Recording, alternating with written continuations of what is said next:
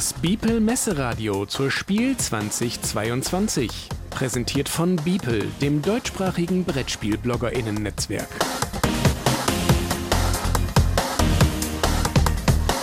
Spielvorstellung.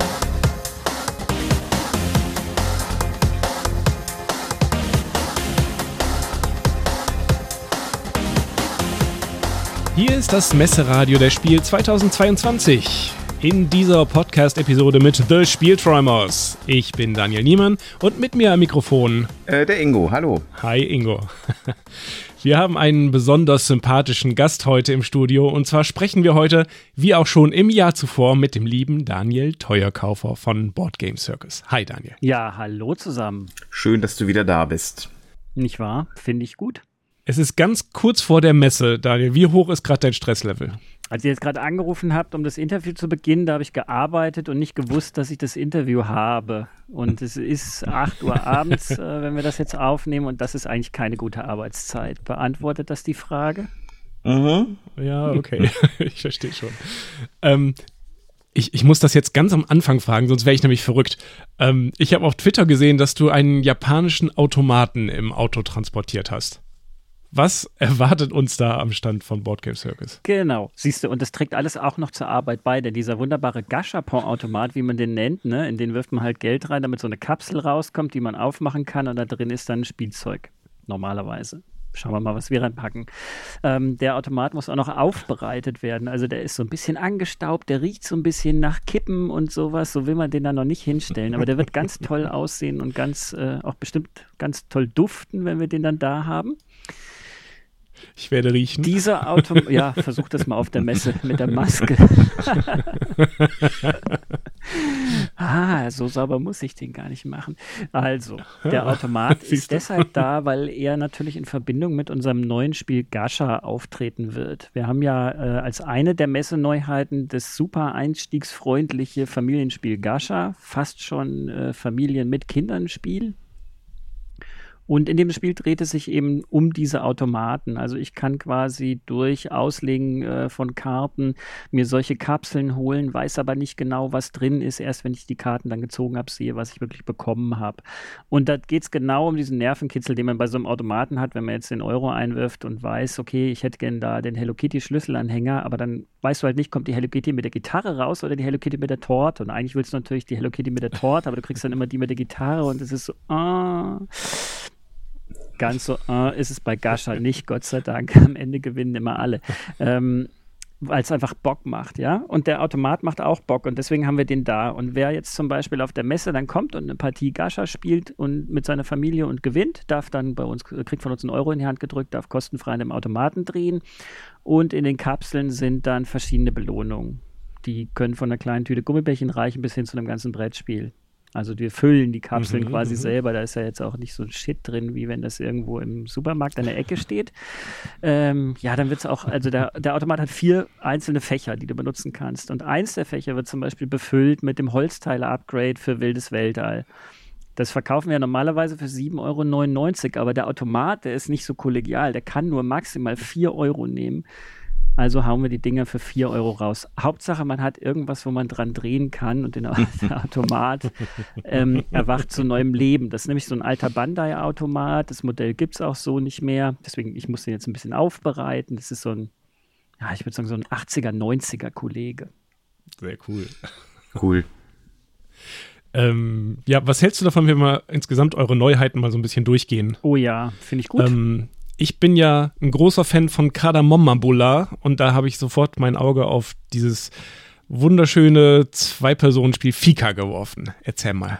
Ja, Fika ist ein taktisches Kartenspiel, das lieblich aussieht und es letztlich ganz schön in sich hat. Das ist auch so ein bisschen die Schwierigkeit vielleicht beim Marketing, den Menschen klarzumachen, was sie da erwartet. Denn auf den ersten Blick, wie viele Spiele von Board Game Circus, sieht es ja vor allem erstmal lieblich aus. Aber ganz so lieblich ist es dann halt nicht. Deswegen wirst du hinten im Klappentext auch lesen können, dass es ein taktisches Kartenspiel ist, in dem es um Timing geht, in dem du die Auslage des Gegenübers manipulierst und äh, du vorausplanen musst. Das sind so Keywords, die wir da auch eingebaut haben. Und es kommt auch noch so eine, Ska ist eine Skala hinten drauf. Da steht eben, äh, in welchem Range bewegt sich die Komplexität. Die Interaktion ist sehr hoch.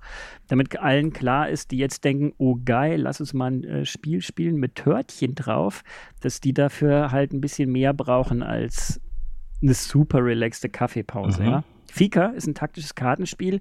Ähm, vom Aufbau her klassisch. Ihr spielt äh, auf zwei Seiten gegenüberliegend an eine Straße in der Mitte Karten an. Also dieses Konzept kennt man ja auch von, sagen wir mal, Lost Cities oder so, ne? Also wo man sich wirklich gegenüber sitzt, Karten anspielt. Hier allerdings mit dem Unterschied, dass du nicht einfach nur für dich und bei dir sammelst, sondern dass du eben durch Karten, die du in deiner Auslage ausspielst, auch direkt zum Beispiel die gegenüberliegende ähm, triggern kannst. Also du kannst dann eine Karte ausspielen und darfst sie dann zum Beispiel gegen die gegenüberliegende tauschen.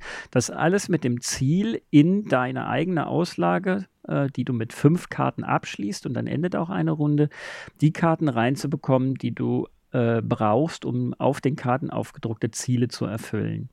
Also jede Karte hat zum einen einen Effekt aufgedruckt, der beim Ausspielen ausgeführt wird, aber auch eine Siegbedingung, die in der Auslage erfüllt sein muss. Wie zum Beispiel, sagen wir mal, habe vier Karten derselben Farbe in deiner Auslage. Dann kriegst du dafür so und so viele Punkte. Oder ähm, habe eine kleine Straße, nenne ich es jetzt mal, ja, aber drei aufeinanderfolgende Zahlen in deiner Auslage, dann kriegst du dafür so und so viele Punkte. Und du spielst ja fünf Karten aus, das heißt, du kannst bis zu fünf Siegbedingungen auch ausspielen und versuchen zu erfüllen, indem du mehrere Karten äh, anordnest, anders arrangierst, austauscht, eben zum Beispiel mit dem Gegenüber oder mit Karten im offenen Markt. Und ähm, dann wird geschaut, immer nach, nach dem Ende einer Runde, wer hat jetzt insgesamt die meisten Punkte durch das Erfüllen dieser Siegbedingungen auf den Karten gemacht und die Person bekommt dann ein Trinkgeld. Das Spiel geht insgesamt über drei Runden, äh, nee, nicht über drei Runden, ja doch, also das kommt darauf an, wie gut oder schlecht man spielt. Das Spiel geht jedenfalls so lang, bis äh, der Winner of Three feststeht. Mhm. Mhm. Okay. Und ja, das Ganze besteht aus 18 Spielkarten. Also es gibt drei verschiedene Farben und innerhalb dieser die Zahlen 1 bis 6 mit ihren jeweiligen Effekten, unterschiedlichen Illustrationen, ähm, aber gleichen Effekten, sodass man sich das auch dann relativ gut einbringen kann. Also die 1 macht immer das, die 2 macht immer das, die 3 macht immer das. Und mit diesen wenigen Karten versucht man dann eben dann in diesem Café-Battle die bessere Auslage, das bessere Angebot zu generieren. Genau. Warum jetzt cool. Schwedisch? Warum Fika? Das war ja die Idee des Autors Peter van Gompel. Der hat ein Jahr in Schweden verbracht und da gehört die schwedische Kaffeepause, die sogenannte Fika, auch einfach dazu. Ähm, deswegen haben wir das auch so übernommen. Ich bin selbst auch Fan. Ich war auch fünf, sechs Mal in Schweden, glaube ich. Ich habe eine ganze Tour durch Schweden mhm. gemacht, war fünfmal in Stockholm, wenn ich mich nicht irre und äh, konnte das sehr gut nachvollziehen, dass er da auch Bock drauf hat. Und deswegen war ich sofort dabei, auch beim Thema. Und dann haben wir die Beth Doble rausgesucht und das mit ihr illustriert.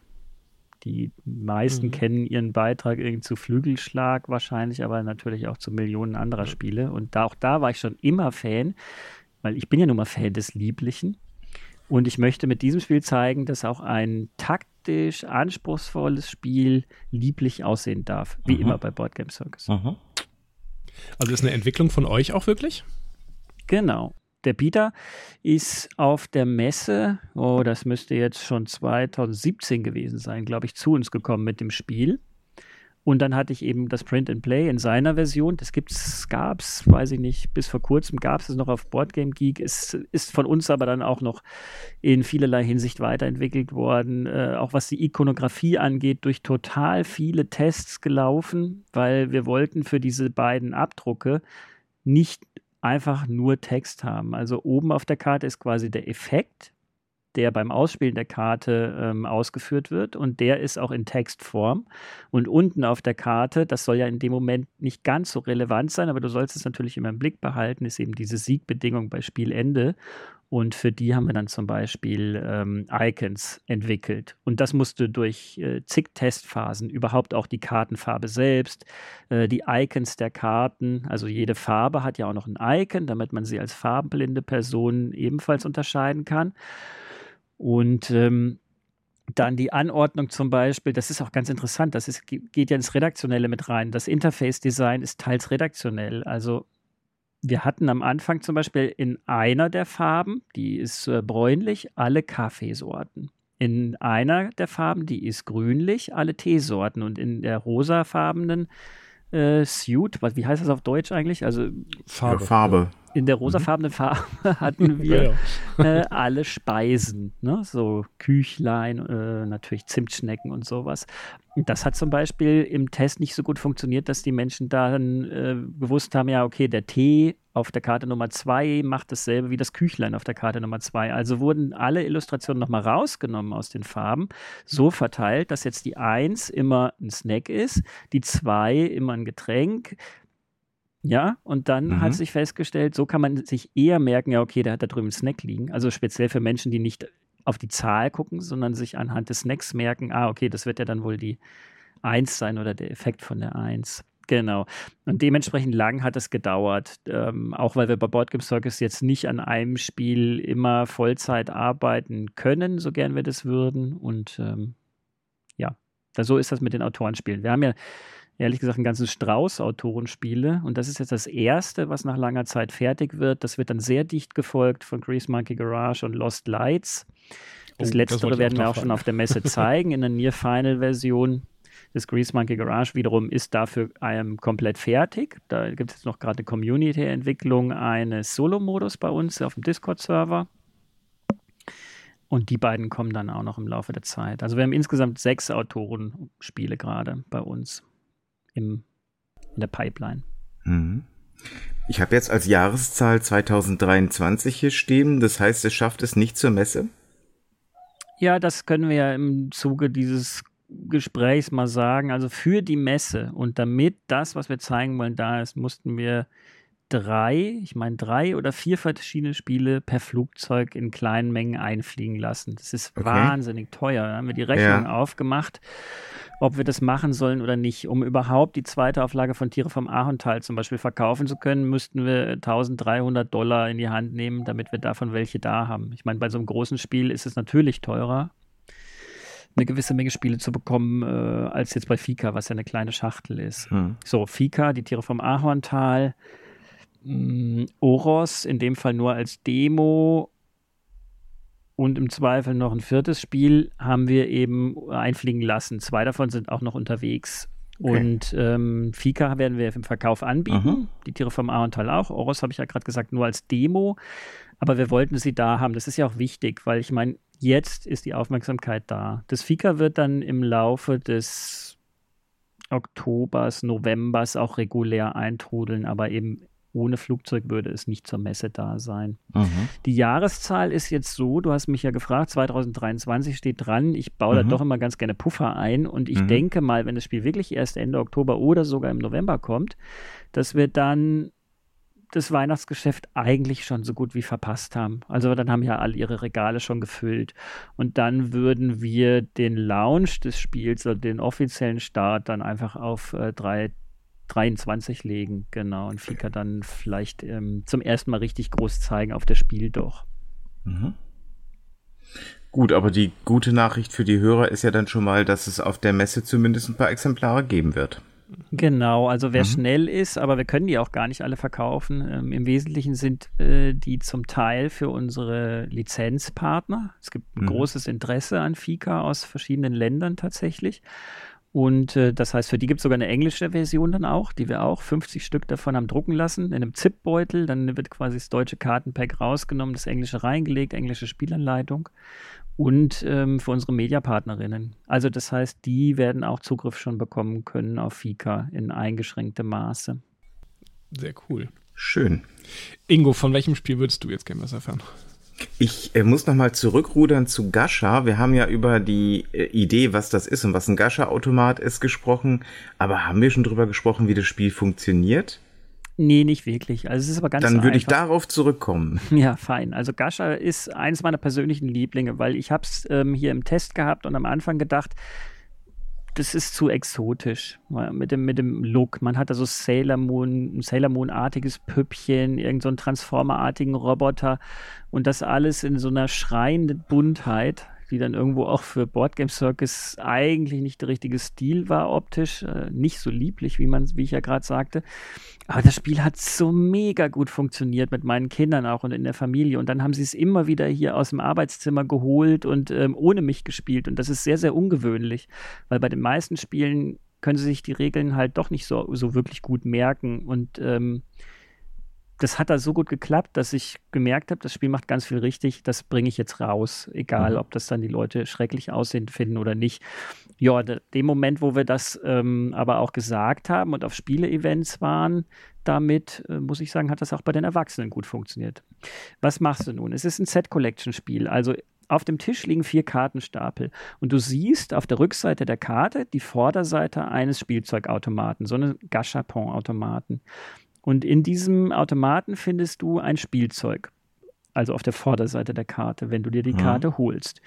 Du weißt aber nicht genau, was du bekommst. Das heißt, die Rückseite der Karte, die zeigt entweder zwei verschiedene oder drei verschiedene Spielzeuge. Und eins von denen wird es sein. Das bildet mhm. sozusagen den Nervenkitzel dieser Automaten in gewisser Weise ab, dass man nie genau mhm. weiß, was man bekommt.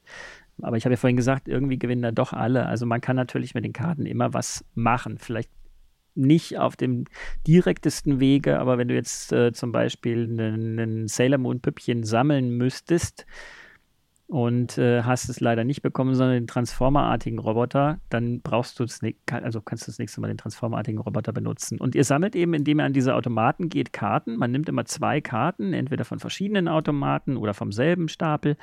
Und äh, im Zug, in deinem Zug darfst du also entweder das machen oder Karten, die du schon in vorherigen Zügen gesammelt hast, abgeben, um dir dafür eine Belohnung zu holen. Also zum Beispiel liegen Belohnungskarten aus, die äh, sagen, ich brauche einen transformerartigen Roboter, ein Sailor Moon Püppchen und einen Rettich, Schlüsselanhänger. und dann gibst du die drei ab und dann äh, holst du dir dafür die Belohnung und die Belohnung gibt Siegpunkte. Und je schwieriger das ist, also dann gibt es auch Karten, die so, so, eine Art Full House verlangen, ja, also ich brauche zwei solche Spielzeuge und drei solche, die geben auch mehr Siegpunkte. Ähm, genau, je schwieriger das ist, desto mehr Karten musst du vorher sammeln, um die abzugeben. Und der Clou ist jetzt, auf diesen Karten sind dann auch immer Tickethälften abgebildet. Und wenn du die richtigen Spielzeuge sammelst, bei denen die Tickethälften zusammenpassen, dann kriegst du immer noch einen Bonus und eine kostenlose Karte. Also darfst nochmal kostenlos an Automaten gehen quasi. Und diese Boni, die man dann bekommt, das sind Chips, die gleichzeitig auch als Counter funktionieren. Also immer wenn du einen Bonus-Counter nimmst, also einen Pappmarker nimmst, ähm, ist ja einer weniger im Vorrat und wenn der Vorrat aufgebraucht ist, endet das Spiel. Und diese Marker erlauben dir einen weiteren Zug oder geben dir einen Joker zum Beispiel, den du mit abgeben kannst als beliebiges Spielzeug oder geben bei Spielende äh, drei Siegpunkte. Also ganz einfach. Entweder zwei Karten nehmen oder Karten von der Hand abgeben, um eine Belohnung zu holen und im besten Fall dabei noch ein Ticket erlangen. Mhm. Das ist Gascha.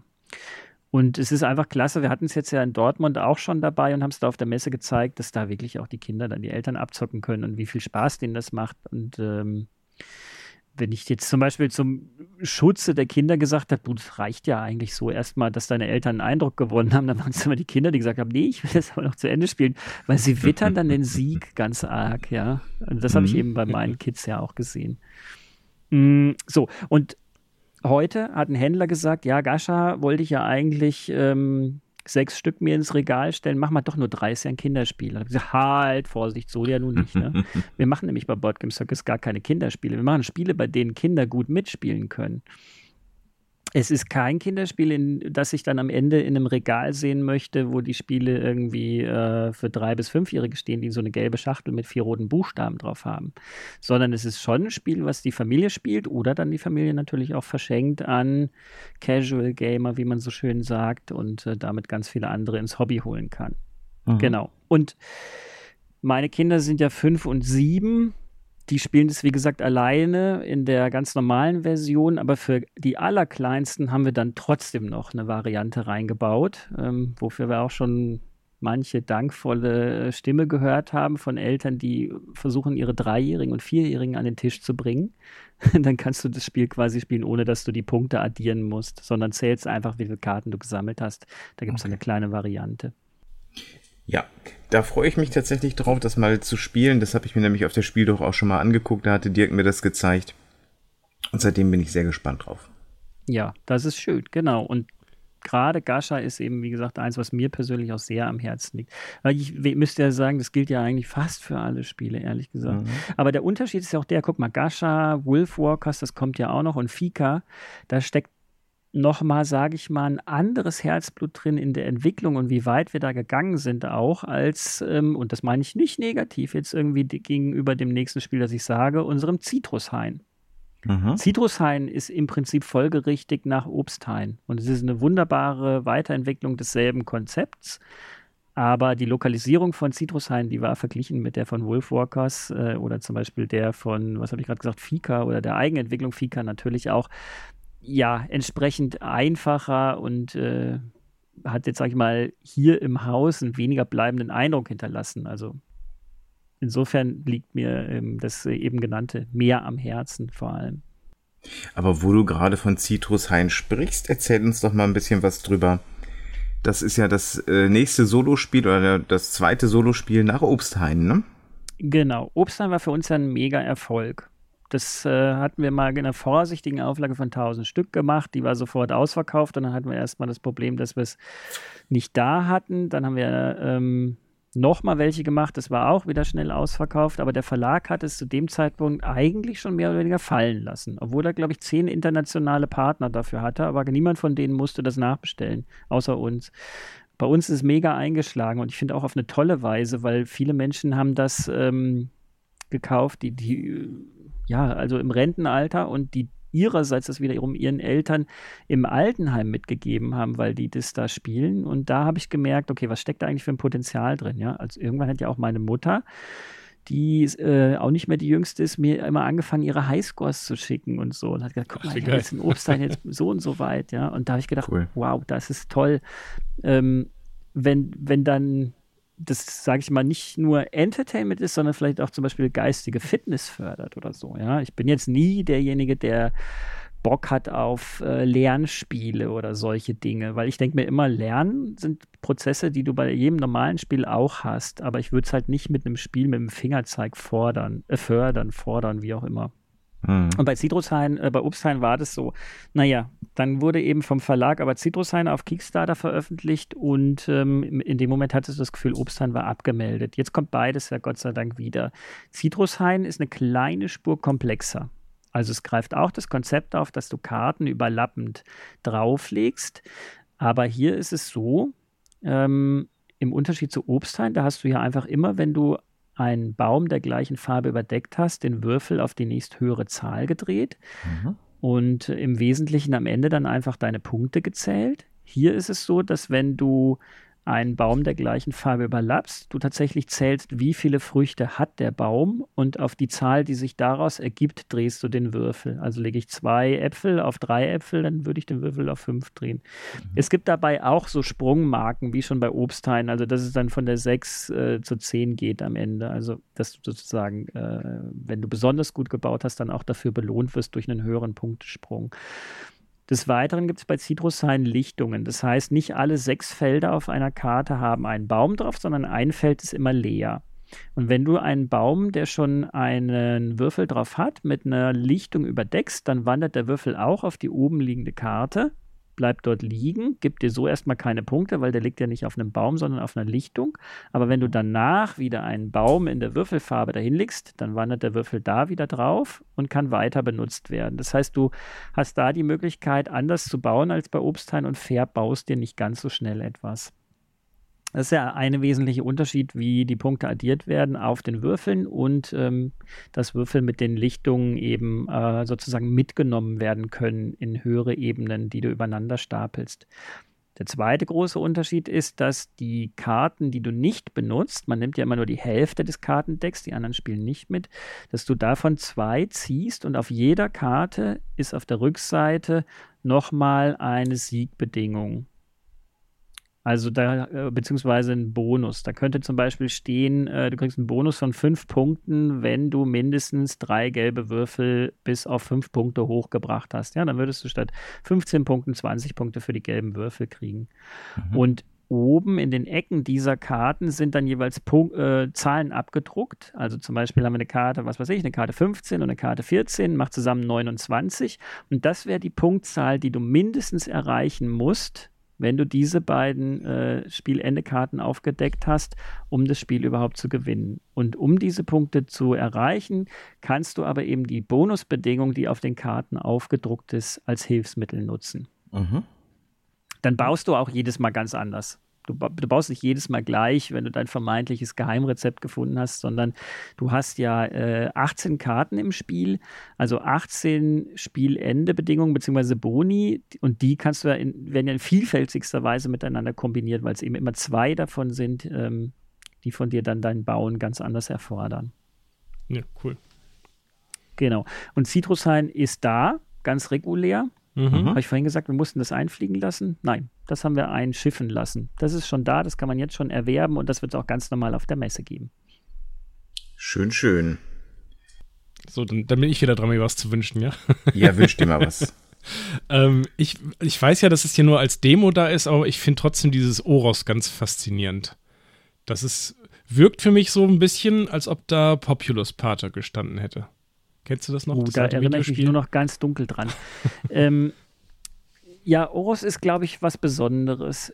Ich habe viele Spiele gespielt, aber sowas habe ich wirklich noch nicht gespielt. Also ich weiß nicht, ob ich Populous sagen würde, weil es geht jetzt weniger um, wenn ich mich an das Spiel richtig erinnere, um Zivilisation, Bevölkerung und deren Ausbau, sondern äh, wir haben hier schon fast eine Plattentektonik-Simulation, könnte man ja, sagen. Das war es eigentlich also, bei Populous auch, da hast du ja hauptsächlich oh. so äh, Land gelevelt und sowas, ne? Also okay, die, die, die Leute hast du nicht War das nicht noch zu Amiga-Zeiten? ja, ja, genau. Ja, eben.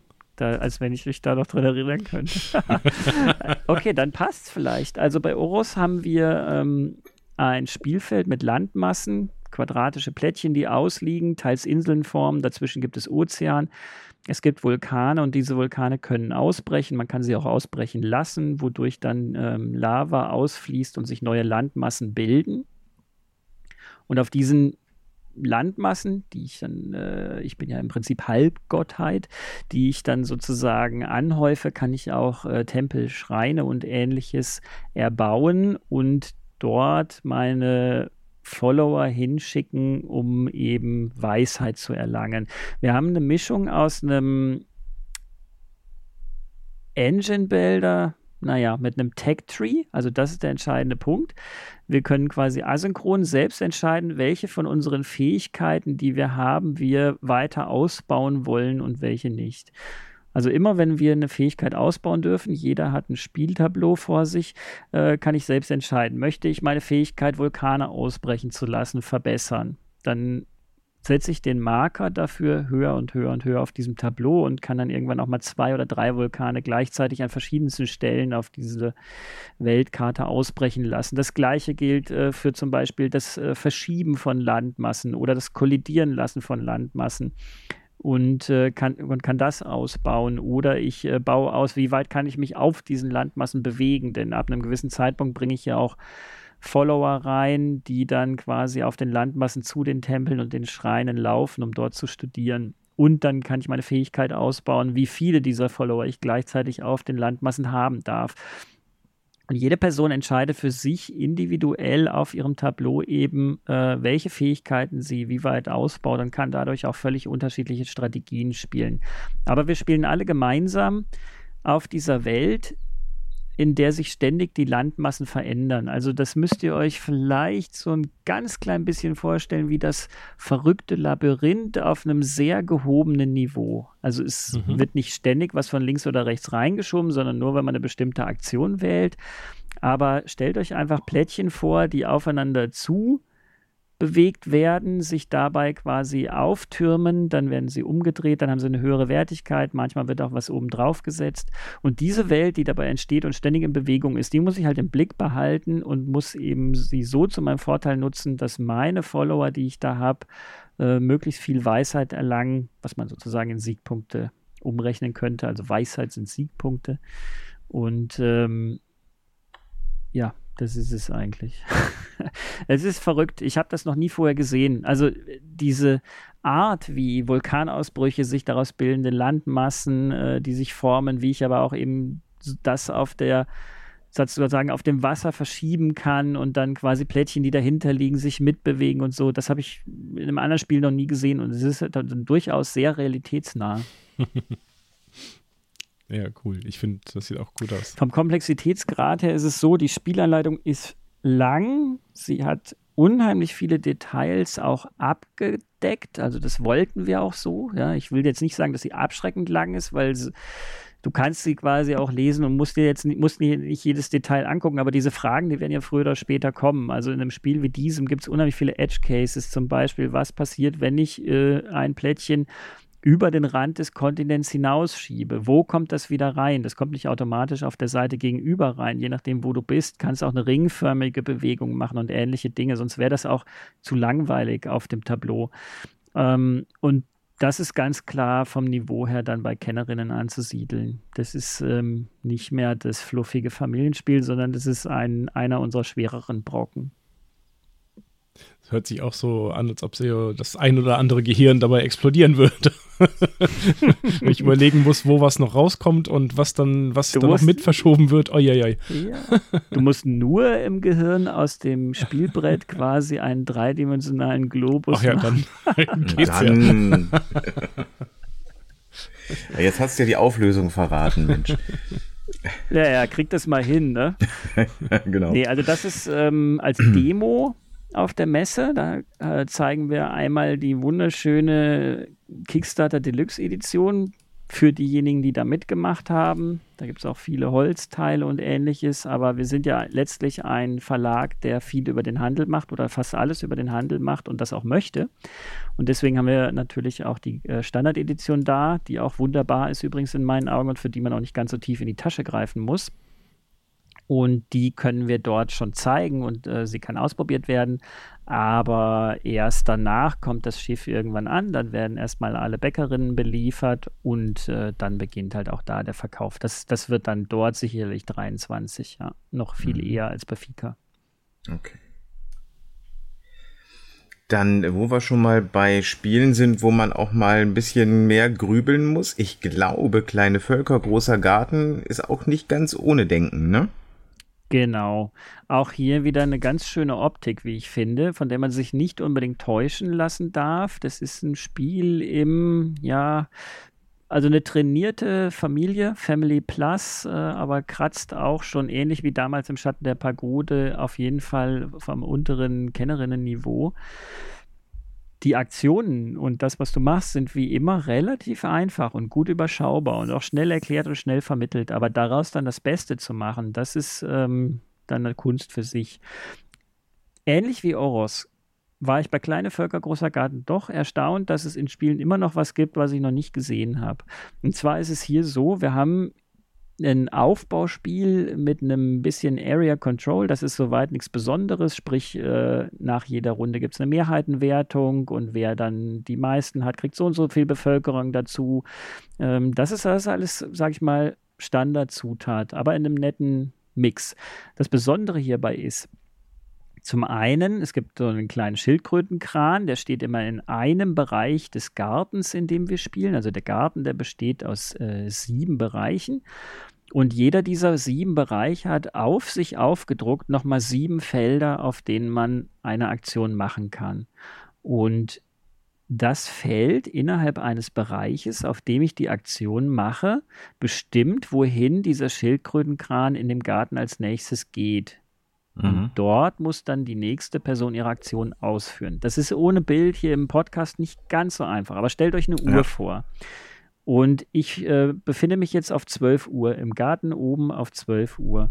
Und innerhalb dieses Bereichs ist wieder eine kleine Uhr und ich mache dort auf 18 Uhr meine Aktion.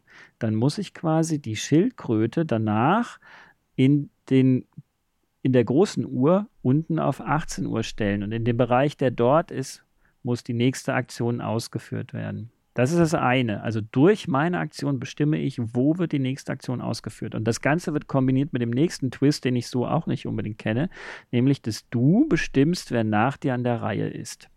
Mhm. Also steuerst du im besten Falle nicht nur für dich perfekt genau das, wo du hinbauen wolltest, sondern auch, wohin die andere Person, äh, wer dran ist und wo diese Person ihre Aktion ausführen muss. Da sind die beiden äh, innovativen Mechanismen dabei. Vom Grundprinzip her ist es aber einfach so, welche Aktionen gibt es. Also du kannst entweder ähm, Stockwerke zu deinen Gebäuden hinzufügen, Stockwerke bauen, für die muss man dann auch Bevölkerung bezahlen, in Anführungsstrichen, denn die zieht dort ein. Oder du kannst Stockwerke abreißen. Dann bekommst du die Bevölkerung auch wieder zurück und die haben sich da drin auf wundersame Weise vermehrt. Also das Mhm. Abreißen von Gebäuden, nachdem man damit einmal Punkte äh, gemacht hat, ist durchaus sinnvoll, denn dann hast du auch wieder mehr Bevölkerung, die du dann in neue Gebäude einziehen lassen kannst und die natürlich auch wie immer äh, noch Punkte wert sind bei Spielende. Das sind deine, deine beiden im Prinzip äh, wesentlichen Aktionen. Du kannst auch dreimal im Spiel ähm, eine List benutzen und da gibt es eben die Möglichkeit, Gebiete zu überspringen, also sozusagen das, was die Schildkröte dir vorgibt, zu ignorieren, wenn du lieber in einem anderen Gebiet was machen möchtest. Es gibt die List, ähm, ein Gebäude zu übernehmen in einer feindlichen Übernahme. Das heißt, jemand anderes hat das ganz toll aufgebaut, da wo du es gut gebrauchen kannst, dann übernimmst du das, aber du musst dieser Person dann auch so viele, äh, du musst so viele Personen dort einziehen lassen, wie er rausbekommt. Also wenn ich dir jetzt zum Beispiel das ähm, Gebäude klaue, dann muss ich dem eben äh, die doppelte Menge dafür bezahlen, als wenn ich selber gebaut hätte und du bekommst quasi diese doppelte Menge. Also dein Gebäude ist zwar weg, aber du hast trotzdem die ganze Bevölkerung. Mhm. Das ist also ein sehr teurer Spaß, aber vielleicht möchte man das ja auch mal machen, so eine feindliche Übernahme. Und äh, das alles tut ihr eben, um Bauvorhaben, die als Karten ausliegen und bestimmte Bedingungen drauf haben, zu erfüllen. Also da steht zum Beispiel drauf, habe ein Gebäude von drei Stockwerken Höhe auf einem äh, grünen Feld und habe direkt daneben ein Gebäude von zwei Stockwerken Höhe auf einem roten Feld. Dann musst du erstmal gucken, wo in diesem Garten ist überhaupt ein grünes Feld neben einem roten. Der wird auch modular jedes Mal anders aufgebaut hast dann die richtige Stelle gefunden, musst mit der Schildkröte gucken, wie komme ich da hin, wann lässt der Nächste mich überhaupt dran, wen lasse ich nach mir dran, damit, wenn Aha. der dran war, ich dann wieder drankomme und zu dem Zeitpunkt die Schildkröte wieder da ist, wo ich meine Aktion machen möchte. Oder du baust dir halt Sprungmarken. Ne? Also wenn du an der einen Seite äh, oder oben auf 12 Uhr baust und unten auf 18 Uhr, dann kannst du auch selber hin und her springen. Mhm. Und du hast eben zwei Aktionen die du in deinem Zug machen kannst und danach erst ist die nächste Person dran. Solltest du ähm, die letzte Person in einer Runde gewesen sein, also als letztes gewählt worden sein, dann beginnst du die nächste Runde direkt wieder mit einer Aktion. Also kannst du auch dreimal hintereinander dran sein. Mhm. Und so greift das wahnsinnig gut ineinander. That's it, kleine Völker, großer Garten. Hört sich schon wieder so an, als ob mein Gehirn explodieren würde. ja, das also, meinte ich vorhin mit. Da ist denke, durch, da durchaus bin ich überlegen. nicht der beste Erklärer und es ist natürlich auch ja, das Limit klar. des non-visuellen Medium, Mediums hier. Also der, mhm. die Gestaltung des Spiels ist ähm, sehr unterstützend dabei. Also wenn du das vor dir liegen hast, dann ist es völlig klar, was ich meine mit diesem 12 Uhr, 18 Uhr dahinspringen. Und auch die Anleitung erklärt das natürlich auch mit ja. dem Bild und nicht mit 12 Uhr und 18 Uhr. Es ist wirklich gar kein Problem. Und du hast ja auch nur zwei Aktionen und darfst dreimal eine Sonderaktion machen. Also der Twist ist einfach nur, wo baue ich wie was, zu erkennen, ah, okay, das wird jetzt gerade gefordert. Ich habe auch zwei geheime Bauvorhaben, die kennen die anderen nicht. Mhm. Äh, und, und dann eben diese Gebäude zu bauen und möglichst geschickt sozusagen mhm. sich dabei auf dem Feld zu bewegen. Also das würde ich schon als klassisches Boardgame-Circus-Spiel einordnen, in der Hinsicht, dass es schnell verstanden ist und danach erst komplexer wird. Mhm. Sehr schön. Genau. So, müssen wir schon resümieren, was wir jetzt alles aufgezählt haben. Das war nämlich noch gar nicht alles. Dann suchst du doch mal das nächste aus. Genau. Ja, Daniel. Selbst überfragt, ne? Ich darf mir eins aussuchen. Ja, du darfst dir Achso, das ist die, die, der Fluch der zwei Daniels. also ich hatte ja vorhin Wolfwalkers erwähnt und dass wir da auch sehr viel Arbeit reingesteckt haben, was ähm, vor allem daran lag, wie schnell die Entscheidung da letztlich gefallen ist. Weil wenn du Anfang September sagst, lass uns mal das Spiel auf der Messe in Essen haben, dann ist das schon einigermaßen Wahnsinn. Ne? Und die Frage ist ja auch, welche Druckerei kann das? das verrate ich nicht. ähm, also es ist in, in äh, Polen produziert, in der EU natürlich. Äh, mit einem Seeweg würde das niemals gehen. Wir haben tatsächlich in der ersten Septemberwoche die Druckdaten abgegeben und werden Ende September, so wurde es mir versprochen, dieses Spiel im Lager haben. Das ist schon, wow. das ist schon der absolute Wahnsinn. Oh, da wird jeder schnell. bestätigen können von meinen Verlagskolleginnen und Kollegen, dass es eigentlich gar nicht geht. Ich weiß nicht, warum das ging. Ähm, Wolfwalkers wurde von Value Add Games entwickelt und ähm, hat einen, ist ein Legespiel für zwei Personen mit Karten. Es gibt ein paar Marker in dem Spiel, aber im Prinzip rein mit Karten gespielt. Und der Clou ist, dass die Karten äh, auf der Vorderseite quasi eine Geschichte zeigen und da sind dann eben auch Icons drauf. Also die Geschichte ist rein thematisch und hat jetzt mit dem Spiel so erstmal äh, keine weitere Bedeutung, aber die Icons vorne auf der Karte, die entsprechen dann schon immer dem, was in der Geschichte zu sehen ist. In Wolfwalkers geht es darum, ähm, das ist ja ein Film, äh, ein, ein Spiel, das die Story des gleichnamigen Films aufgreift und quasi auch die Bilder des Films benutzt. Wolfwalkers ist ein prämierter Animationsfilm, der in Deutschland aber momentan nur zu sehen ist auf Apple TV Plus und dementsprechend mhm. ist er natürlich nicht einem ganz so breiten Publikum zugänglich, wie wenn er auf Netflix laufen würde. Mhm. In Wolfwalkers geht es darum, dass die Wolfswandler neben den Menschen im Wald leben und äh, lernen sich eben zwei Mädchen kennen, ein Menschenmädchen und eine Wolfswandlerin und äh, befreunden sich und der Film, der ist, ist jetzt kein Kinderfilm in dem Sinne, also der ist sehr düster und der behandelt halt Themen wie Ausgrenzung, Fremdheit, Migration, ähm, Freundschaft sowieso, aber eben auch, sage ich mal, das Schonen von Ressourcen, wie verhält der Mensch sich gegenüber der Umwelt, wie verhält sich der Mensch gegenüber anderen Menschen. Das macht der Film auch alles super. Das, das machst du jetzt in dem Spiel so nicht. Aber das ist die Hintergrundgeschichte, ja. Und diese, diese Bilder, also auch wirklich eindrucksstarke, kräftige Bilder, zum Beispiel von der Verwandlung in den Wolf, wie die Wölfe mit den Menschen gegenüberstehen und kämpfen oder die Menschen mit Fackeln losziehen, um die Wölfe irgendwie auszurotten, die findest du dann auch in dem Spiel. Und ähm, die Icons vorne auf den Karten, die ich jetzt gerade erwähnt habe, die greifen das auf. Also da gibt es dann eben ein Bild von den Wölfen auf der Karte, dann hast du ein Wolfe-Icon. Oder es gibt ein Bild von den Eltern der Kinder, dann hast du ein Eltern-Icon. Wofür gibt es die Icons? Die Vorderseite haben eben diese verschiedensten Icon-Kombinationen drauf. Die Rückseiten der Karten haben alle eine Zielvorgabe drauf. Und äh, im offenen Markt liegen immer zwei offene Zielvorgaben, vier offene Karten mit ihrer Geschichtenseite nach oben, also mit den Icons nach oben. Und ich nehme aus dem Markt, wenn ich dran bin, immer genau eine Karte und lege die in meine eigene Auslage. Das Spiel endet, wenn beide Personen eine Auslage von fünf mal fünf Karten ausgelegt haben. Und in dieser Auslage muss ich die Zielvorgaben die ich also auch nehme und bewusst wähle, eben mit den Karten, deren Geschichtenseite ich nach oben platziere, erfüllen. Und das ergibt dann Formen, wie man sie zum Beispiel von Tetris kennt. Polyomino nennt man das. Ne? Ähm, das könnte halt sein, da heißt eine Karte dann irgendwie Lichtung im Wald. Dann hast du links, rechts, oben oder unten ein Icon von einem Baum, das, das stellt den Wald dar. Und in der Mitte hast du dann äh, zum Beispiel das Mädchen, das steht auf der Lichtung im Wald dann müsstest du in deinem Display fünf Karten, also in deiner Auslage fünf Karten ausliegen, die eben genau diese Form abbilden.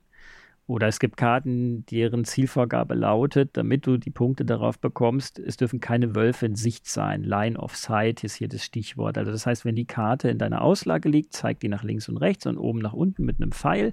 Und in der Spalte und in der Reihe, wo du diese Zielvorgabe platziert hast, darf keine Karte mit einem Wolfs-Icon drauf sein. Das gibt es auch invertiert, also andersrum findest du Karten, die sagen, für äh, jedes äh, dieser beiden Mädchen, das in genau der gleichen Spalt, Spalt oder Zeile liegt, kriegst du dann halt Punkte und ähnliche Kombinationen.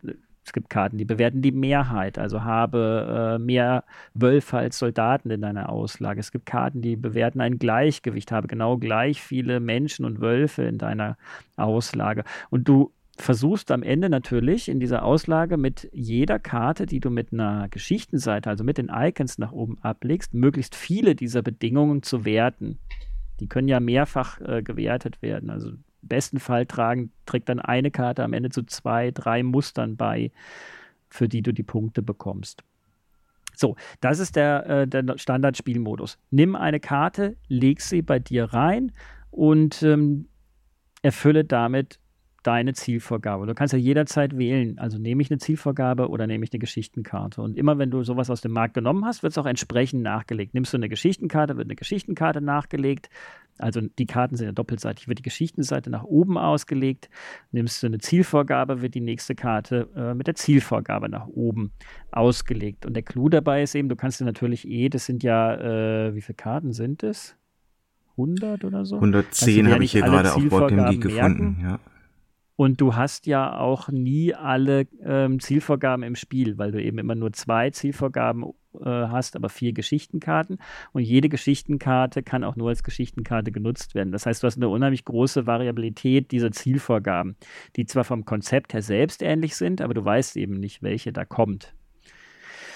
Genau, das ist der Standardmodus, habe ich gerade gesagt. Und im Spiel sind noch äh, zwei Module die wir jetzt am Anfang, also bei den ersten Partien, glaube ich, weglassen würden, die auch einige bei uns im Team immer weglassen, weil sie sagen, äh, genau so ist es eigentlich wunderbar. Aber es gibt natürlich auch Menschen, die wollen gerne mehr Interaktion oder wollen mehr Einfluss noch haben und nicht von, von einem gewissen Zufall abhängig sein. Und diese Module funktionieren so. Das eine, das ist im Prinzip einfach nur ein Randomizer, der ähm, jedes Mal eine kleine Regeländerung reinbringt, also ein Deck aus Karten, von dem du eine ziehst oder von mir aus auch eine selber aussuchst, auf der dann steht, okay, in dieser Runde dürft ihr irgendwie das und das anders machen, als es in den Grundregeln ist. Und dann gibt es ein zweites Deck Karten, ähm, das wird daraus wählst du immer drei Karten, die du neben dem Spielfeld platzierst und da drauf sind Sonderaktionen, die man machen kann. Und dafür habe ich gerade erwähnt, sind auch noch Marker im Spiel. Das heißt, du hast ähm, pro Person drei Marker. Also das heißt, du kannst dann, wenn du mit denen spielst, immer auch ähm, dreimal eine Sonderaktion machen. Das könnte sein, dass du zum Beispiel sagst, tausche eine Mar Karte, die du ausgelegt hast, äh, mit einer beim Gegenüber oder tausche eine Karte mit einer anderen Position. Also verschiebe deine Reihe, lege eine Karte außerhalb des 5x5 äh, an und ähnliche Dinge die dann nochmal ihrerseits gekennzeichnet sind in interaktive Karten und nicht interaktive Karten, weil ich meine, die meisten oder viele mögen es ja auch wieder nicht, wenn du dir eine ganz tolle Auslage baust und da jemand reinfuscht. Ja? Also all das berücksichtigen dann die Module auch entsprechend. Genau. Und warum liegt mir das jetzt so am Herzen? Erstens, ähm, und ich habe das Spiel vor dem Film gespielt, muss ich sagen. Das, mir, ich habe den Film nie, ähm, danach erst gesehen und fand den dann phänomenal mit der ganzen Familie, muss ich sagen. Aber das Spiel habe ich vorher schon gespielt und es hat wunderbar für mich funktioniert. Ich brauche den Film dafür nicht. Ne? Niemand mhm. braucht den Film dafür. Das ist das Gute. Und da es ja ein Animationsfilm ist, ist es auch illustriert, genauso wie die Tiere vom Ahorntal ein Animationsfilm sein könnte. Also es ist keine fotorealistische Grafik, weil da habe ich ja immer, und da stehe ich immer noch für gesagt, Spiele ähm, mit Film, IPs in, in fotorealistischer Grafik finde ich ehrlich gesagt furchtbar. Richtig. Ja? ja. Ähm, leider hm. auch, also gibt ja Battlestar Galactica, finde ich ein tolles Spiel, aber ich finde das furchtbar, dass das halt äh, sozusagen echte Menschen aus dem Film sind. Das nimmt mir im Prinzip komplett meine Fantasie. Und das ist bei Wolfwalkers nicht so. Also ich habe einfach gezeichnete Bilder. Und wenn du den Film nicht kennst oder nicht mal weißt, dass es ein Film ist, ist es auch wurscht. Du verpasst nichts. Mhm. Wenn du den Film kennst, dann hast du so viele warme Momente noch zusätzlich. Dass du sagst, ah ja, das ist ja das. Oder guck mal, der Wolf hat drei Punkte links und rechts neben den Augen, weil das ist ja das Mädchen. Das hat nämlich, wenn es ein Mädchen ist, auch drei Punkte links und rechts neben den Augen. Aber das braucht man nicht. Also, wie gesagt, ich möchte auch gerne die Scheu nehmen zu sagen, ja, wenn ich den Film nicht kenne, kann ich das Spiel nicht spielen. Das ist mhm. nicht der Fall. Sondern das Spiel ist vom, vom Prinzip her, sag ich mal, fühlt es sich an wie so ein King Domino oder sowas. Ja, es ist mhm. wirklich ein einfach baue deine Auslage, baue dein Muster, kriege dafür Punkte. Aber wir haben eben nicht nur in sehr kurzer Zeit äh, das fertig machen müssen, sondern wir haben auch unheimlich viel Liebe reingesteckt in die Spielanleitung. Im Original war das äh, ein eine Spielanleitung für die Grundregel, dann noch ein loses Blatt für die Module und das hat uns alles nicht gefallen. Der Text war da auch so reingequetscht und da hast du da so eine Zettelwirtschaft am Ende gehabt. Das haben wir alles äh, in ein Dokument, was du schön aufhalten kannst, mit, mit einem großen Beispiel der Auslage, wie auch gewertet wird und allem in der Mitte gemacht. Und ähm, wir haben auch komplett die Schachtel geändert. Die war im Querformat, die hat ein Bild, das sah gut aus, aber wir haben jetzt eins, das sieht besser aus. Und das ähm, Ganze, also hat, hat so viel Aufwand gekostet und so viel Arbeit gemacht, hat sich aber auch gelohnt, weil der Originalverlag hat uns jetzt gebeten, unsere Dateien zukünftig benutzen zu dürfen, weil wir das alles so viel besser gemacht haben als ja, sie. Das und das, obwohl ja schon vorher das Studio auch deren Exemplar abgesegnet hat, weil das Filmstudio muss tatsächlich am Ende das einmal absegnen, ob das auch für sie d'accord ist. Und äh, da sind wir ganz stolz drauf, dass wir da ein Auge für hatten, wie man das jetzt noch mal auf ein, auf ein besseres Level noch heben kann tatsächlich. Mhm. Genau. Das ist Wolfwalkers. Könnt ihr übrigens mit mehr Personen spielen, äh, wenn ihr zwei Exemplare davon habt. Äh? Also dann kann man mit vier Personen spielen. Theoretisch kannst du dann mit vier Exemplaren auch mit acht Personen spielen. Das, ja, wobei, da wird der Kartenstapel so dick, dass er umfällt. Aber hm. man kann es auch äh, mit einem zweiten Exemplar mit drei bis vier Personen spielen. Ist dann gar kein Problem, funktioniert genauso. Wollten wir aber nicht äh, in die Schachtel jetzt so zwangsläufig mit reinpacken, weil die Idee halt ein schlankes Zwei-Personen-Spiel zu haben, was man jetzt so erstmal einfach mitnehmen kann, finde ich auch attraktiv. Ja, ich habe es gerade mal aufgerufen äh, auf Boardgame Geek. Das ist äh, eingetragen noch unter ähm, Wolfwalkers My Story. Ne? Es gab noch ein anderes, The Board Game. Das ist auch zu dem Film, aber das ist nicht das, was du beschrieben hast. Genau, unseres ist Wolfwalkers äh, My Story, beziehungsweise auf Deutsch Wolfwalkers Geschichten aus dem Wald der Wölfe. Ja. Also mhm. wenn du unter die Versionen gehst, dann findest du es da auch.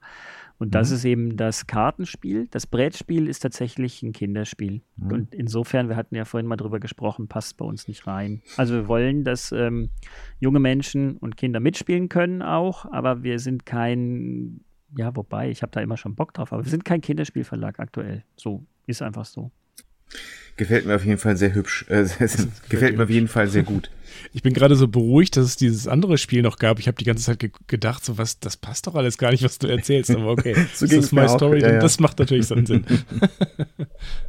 ja, das ist äh, klar, genau. Also der Filmtitel kommt eben drin vor, ne? Deswegen haben wir den auch beibehalten und das macht auch Sinn, wenn man sich das dann anguckt, wie die Schachtel aussieht. Die orientiert sich nämlich am, an einem der Original-Filmplakate.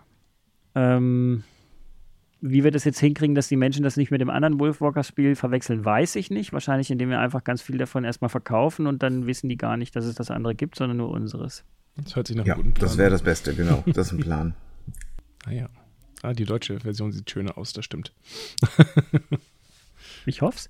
Hm. Genau. So, ja, und das haben wir. Wir haben Wolfwalkers abgeklappert, wir haben von, über Gascha gesprochen, wir haben über Figor, Zitrushain und ähm, kleine Völker gesprochen, wir haben sogar über Oros gesprochen.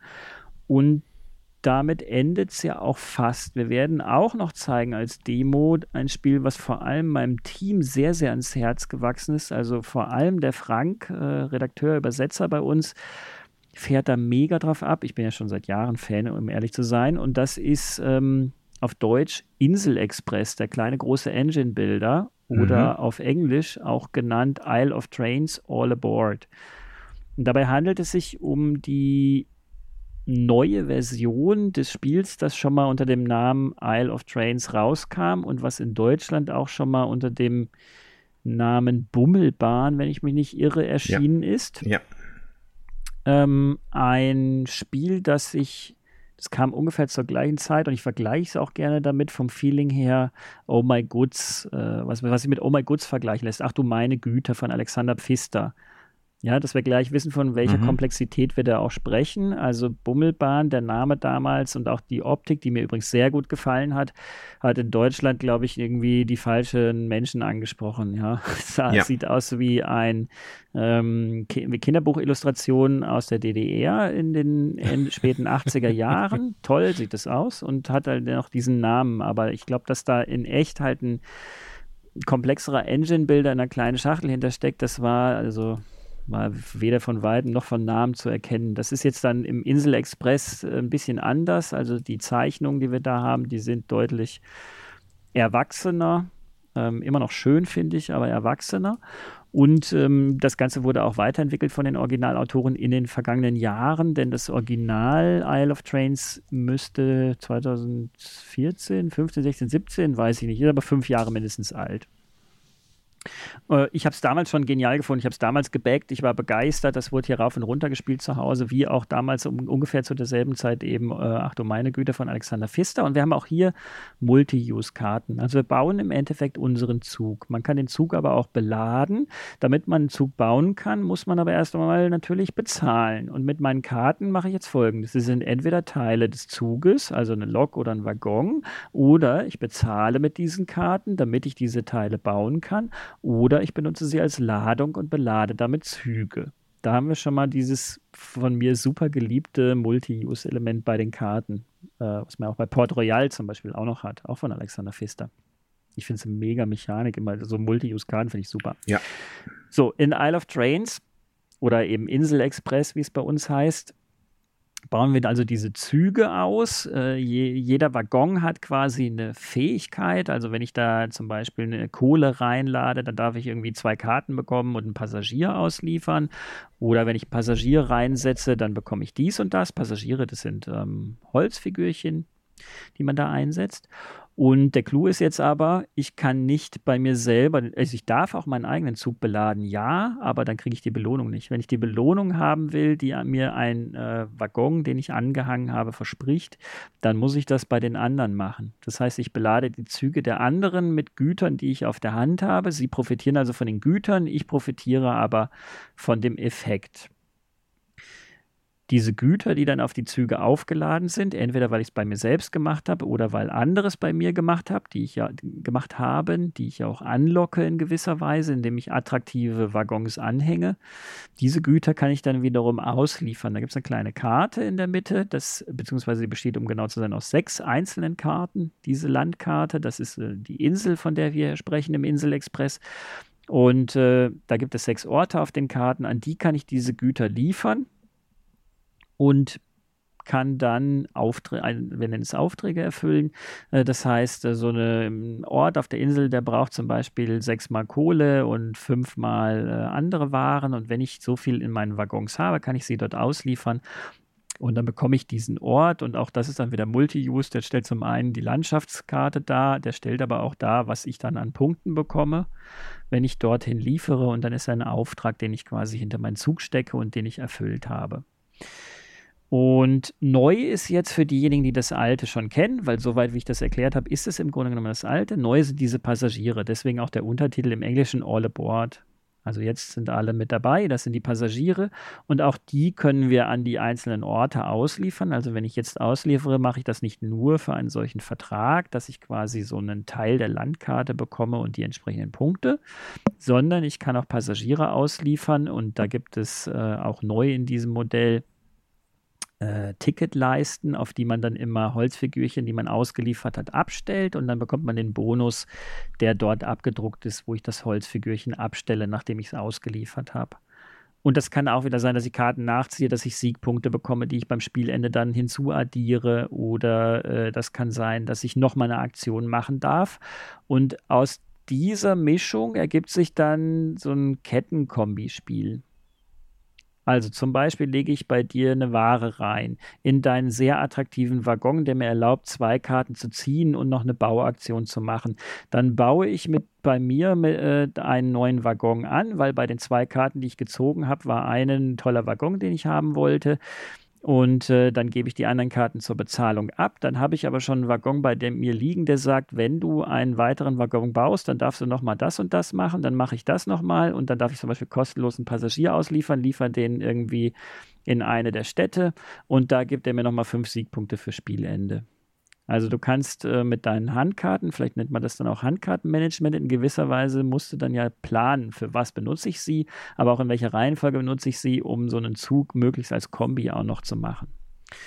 So, und das ist von der Komplexität her noch über Wildes Weltall anzuordnen, was ja auch ein Kettenkombi-Spiel ist bei uns, in dem Fall aber mit Set Collection, weil du einfach wahnsinnig viel machen kannst und äh, ich glaube, dass du in dem Spiel halt dann besonders gut bist, wenn du dann dazu jederzeit den Überblick darüber hast. Es ist, wie gesagt, auch wieder Boardgame Circus typisch leicht vermittelt. Und du kannst auch einfach nur deinen Zug bauen und du kannst deinen Zug beladen und du kannst das ausliefern und alle sind glücklich. Aber du kannst halt in diesem Spiel so viel mehr machen und das muss man dann eben auch sehen und verstehen.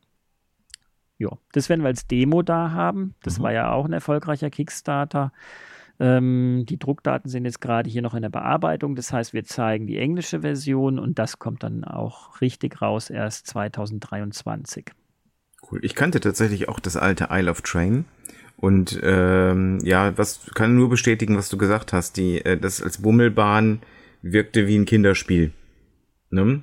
Ähm, ja, und das ist aber mit der Grafik. im und Grunde das, genommen ja schade. Ne? Ja, also, total die Diskussion führe ich ja dauernd, weil ich muss ja ständig irgendwo meine Spiele dagegen verteidigen, dass sie so aussehen, wie sie aussehen. Aber ich möchte ja erreichen, dass man akzeptiert, dass ein Spiel, was ähm, komplexer ist, nicht automatisch auch, was weiß ich, düster, böse, schwergewichtig aussehen muss. Mhm. Weil es gibt halt auch Menschen wie mich, und das sind Gott sei Dank nicht so wenige, wir haben eine schöne Community, die mögen halt anspruchsvolles Spielen in einem lieblichen Look. Ich kann es nur so sagen, ja.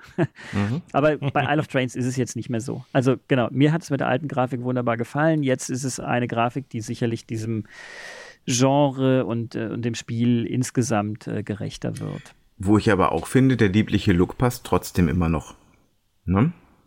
Also du meinst der Look des jetzigen des Spiels jetzigen passt Spiels, immer noch zu Board Game Circus? Genau, das ist ja, äh, würde ich würde genau. ich absolut noch so sehen, ja es ist jetzt nicht 18xx-Style von der nee, Optik genau. her. Und das will das Spiel ja auch gar nicht sein. Es ist kein Eisenbahnspiel. Es hat zwar zum Thema Eisenbahn, und das Thema funktioniert ja auch sehr gut mit den Passagieren und den Waren, die man ausliefert, aber jemand, der Eisenbahnspiele nicht mag, sollte vielleicht trotzdem mal einen Blick auf äh, Insel Express werfen. Mhm. Genau. Das war der Rundgang, würde ich sagen. Ne? Ich weiß gar nicht, ob wir noch irgendwas als Demo zeigen oder so. Wir machen ja viele verrückte Sachen auf der Was Messe. war jetzt mit Lost Lights? Ja, genau. Lost Lights habe ich ja vorhin kurz angerissen. Ja. Ist ja auch noch dabei. Ähm, das zeigen wir auch schon seit längerem und testen es mhm. auch immer wieder und verfeinern da noch irgendwie minimal dran. Aber es ist im Grunde genommen ja fertig. Das heißt, da wird es jetzt wirklich auch schon aus der Vorablieferung, die wir bekommen haben, die fertigen Holzfigürchen geben, die bedruckten Eulen und die bedruckten Waschbären. Äh, und äh, dass man dann eben sehen kann, okay, wie sieht eigentlich der Spielplan, wie sehen die Karten und wie sehen die Figürchen aus im fertigen Spiel. Äh, das ist dann also auch da. Die spannende Frage ist ja jetzt, wie kriegen wir das alles verteilt auf die Tische? Also Boardgame Circus hat gerade ein bisschen viele Spiele irgendwie draußen. Ne? Das ist ja auch diese Workload, die wir vorhin erwähnt haben. Wie kriegen wir das alles auf die Tische? Da müssen wir mal schauen. Also die Tische reichen nicht, um alles zu zeigen, was wir zeigen wollen, obwohl wir 15 Tische haben diesmal. 15? Also, wow. Ja, falls das noch nicht zu dir durchgedrungen ist, wir haben ja einen unverschämt großen Messestand, 300 Quadratmeter. Ja, also ich habe nicht mich versprochen und eine Null dran gehangen. Wir teilen uns mit Skellig Games zusammen 300 Quadratmeter in Halle 2. Das heißt, unser Stand wird wahrscheinlich ungefähr so groß sein wie der von Cosmos oder Amigo in etwa. Und das ist ja natürlich in gewisser Weise wahnsinnig. Wobei das ist vielleicht nicht das richtige Wort, aber es ist crazy, sag ich mal. Ähm, ja, nichtsdestotrotz, also wir, wir, gehen jetzt nach der aktuellen Planung davon aus, mit Abständen, Stühlen und so erstmalig in der Ära von Board Game Circus keine Stehtische mehr, äh, dass wir 15 Tische haben, an denen ihr auf unseren neuen, tollen, bunten Stühlen sitzen könnt, ganz gemütlich, in dieser Area in Halle 2. Und ähm, trotzdem reichen die 15 Tische nicht, um alles zu zeigen, was wir zeigen wollen, weil wenn wir schon in Halle 2 sind, wo auch wirklich die Familien reinströmen, dann müssen wir, wollen wir, können wir auch gar nicht anders unseren All-Time-Bestseller zeigen. Welches Spiel ist das? Was meint ihr? Äh, Q-Birds. Ja, Ingo, korrekt. Ja. Q-Birds. Du kannst nicht Q-Birds nicht zeigen, auch wenn das Spiel schon von 2019 ist. Das ist unser bestverkauftes Spiel. Wir sind jetzt bei die, die, die aktuelle Auflage, die dann kommt ja dann zum, äh, zur Messe oder kurz nach der Messe. Damit äh, sind wir dann bei 8000. Also das ist ein besonderer Fall, sag ich mal, bei Board Game Circus. Ja, wir machen sonst von den Spielen immer so mal 2000. Äh, wenn wir mal ganz mutig sind, machen wir mal 3000 am Anfang und müssen dann mehrmals nachordern. Haben wir ja auch bei äh, Q-Birds gemacht, aber da haben wir dann die 8000 schon geknackt und es ist einfach ein Top-Spiel. Und mhm. trotzdem, wir sind ja eine kleine Nummer, kennt es ja keiner. Und äh, also nicht keiner, aber von den Menschen, die in Halle 1 oder 2 spielen. Also, das muss auf die Tische. Und dann wird es schon knapp. Dann betteln sich die Spiele schon, äh, wer darf auf den Tisch und wer darf nicht auf den Tisch. Mhm. Wildes Weltall auch. Ja. Ja, das ist ja auch, ähm, zum Beispiel Wildes Weltall ist irgendwie, hat so ein bisschen gelitten. Das kam ja wie in der, auf der Spiel digital raus. Und es kam echt gut an. Und das, ich würde auch nicht sagen, dass das schlecht läuft. Also wir sind sehr happy mit. Das ist ja auch zum dritten Mal nachbestellt worden. Nichtsdestotrotz ist es immer noch unterm Radar. Also da fallen immer noch Leute jetzt vom Stuhl, dass sie sagen, ich habe zum ersten Mal gespielt und es ist ja mega, warum kannte ich das noch nicht? Mhm. Und das ist ja unsere Aufgabe, dafür zu sorgen, dass die Menschen es kennen. So, und wenn wir jetzt 300 Quadratmeter in Halle 2 haben, dann muss auch wildes Weltall auf den Tisch. Und dann hast du plötzlich, wir haben glaube ich aktuell, oder wenn man es ja mal guckt, wir haben im Katalog so 6, 7, 14, 15, 16, 17, 18, 19, 20, 21, 22, 23, 24, also mit den zwei Erweiterungen von Wildes Weltall und wenn man Endeavor-Erweiterung, die ist ja ausverkauft, noch mitzählt, dann haben wir schon irgendwie 26 Artikel. Also gut, Endeavor zeigen wir nicht mehr, aber wir haben halt 20 aktive Spiele ungefähr im Katalog, die wir dann ja logischerweise nicht zeigen können auf 15 Tischen, weil ein kleine Völker Neuheit oder so verdient dann ja auch vielleicht mal zwei Tische. Genau. Ja. Deswegen bleibt's knifflig. Mhm. Aber sehr schön, dass du schon mal gesagt hast, wo wir dich dann finden können. Also Halle 2 äh, zusammen mit Skellig zusammen. Standnummer, spielt das jetzt noch eine Rolle oder reicht das, findet man euch so? Naja, das ist Bei der zwei, Größe wird man euch finden. Äh, ne? In Halle 2 stand C110, mhm. also 2C110. Aber im Grunde genommen muss man einfach nur nach oben gucken. Da werden wir beiden Verlage jeweils auch so einen riesen Deckenhänger haben von 4 Meter Durchmesser der über dem Ganzen thront. Und äh, es gibt einen blauen Teppich und ähm, ich glaube, das sieht man dann, wenn irgendwo 300 Quadratmeter blauer Teppich ausliegen. Hoffe ich doch mal. Ja, wir gestalten gerade noch so ein bisschen die, die äh, Wände, die Deko und wie das alles aussieht. Das ist auch tatsächlich immer noch im Gange. Aber ich hoffe mal, dass man das nicht wirklich verpassen kann. Also, Wichtig ist ja nur, wir waren immer in Halle 5, hatten da immer so fast immer dieselbe Standposition, dass man jetzt nicht dahin läuft, wenn man uns sucht. genau, deswegen nehmen wir das ja auf. Ist diesmal gar nicht auf der Messe. ja, deswegen nehmen wir das ja jetzt ja auf. Boardgame Geek, Boardgame Circle. Wo sind die? Ja. ja, cool. Also ich bin auf jeden Fall da. Diesmal. Naja, das hoffe ich doch. Ja, ja. Naja, letztes Jahr war ich nicht dabei, habe ich mich nicht getraut. Ja, das verstehe ich gut. Also wir sind ja bei uns auch ganz happy so mit der Maskenregelung, das passt alles. Mhm. Und äh, genau, dann kommt vorbei, dreht am Automaten. Ich drücke euch jedem Euro in der Hand, dann dürft ihr mal am Automaten drehen. genau. Ja, sehr gut. Hey, und dann freue ich mich auf alle, die das jetzt gehört haben und sage Dankeschön und wir sehen uns auf dem blauen Teppich.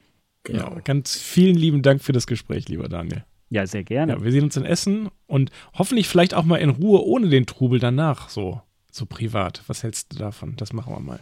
Das müssen wir aber jetzt ja, nicht gerne, besprechen. Gerne. Ingo, hast du noch eine Frage oder möchtest du noch was sagen? Nee, eigentlich alles, was, ich, alles, so. was ich hätte reinpacken wollen, ist beantwortet. Äh, wir, wir, können dazu übergehen, uns zu verabschieden, wie wir es sonst im großen Podcast immer machen. Ja, schaut bei Board Game Circus vorbei. Ihr habt gerade gehört, was die alles im Programm haben. Äh, ihr könnt sie eigentlich gar nicht übersehen. Jawohl. Und ähm, ja, bis zur Messe werden wir jetzt erstmal weiterspielen. Weiterspielen. weiterspielen.